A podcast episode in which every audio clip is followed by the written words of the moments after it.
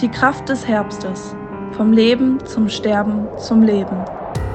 Aus der Reihe 60 Sekunden mit Gott von der Evangelischen Kirchengemeinde Lippstadt. Heute mit Timo Lüdke. Waren Sie schon einmal in Weißrussland?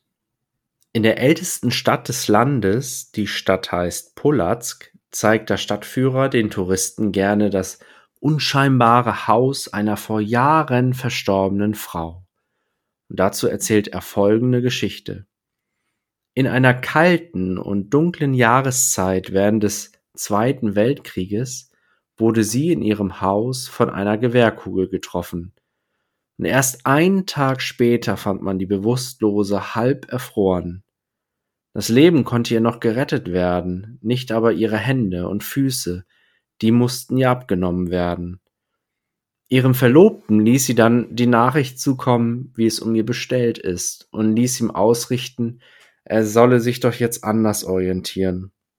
Aber der Verlobte antwortete Nein, denn ich liebe dich. Und sie heirateten und gründeten glücklich eine Familie. Ich glaube, wenn wir irgendwann vor Gott stehen werden, werden wir vielleicht sagen, Oh Gott, leider hast du an mir nichts Besonderes gehabt. Es gibt so viele Leute, die dir so viel mehr zu bieten haben.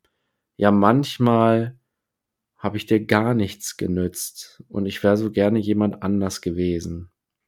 Aber Gott wird dir dann zusprechen, aber ich liebe dich. Ich habe dich geschaffen, ich habe dich gewollt. Ich liebe dich um meines Sohnes willen. Im Podcast hörten Sie heute Timo Lüdke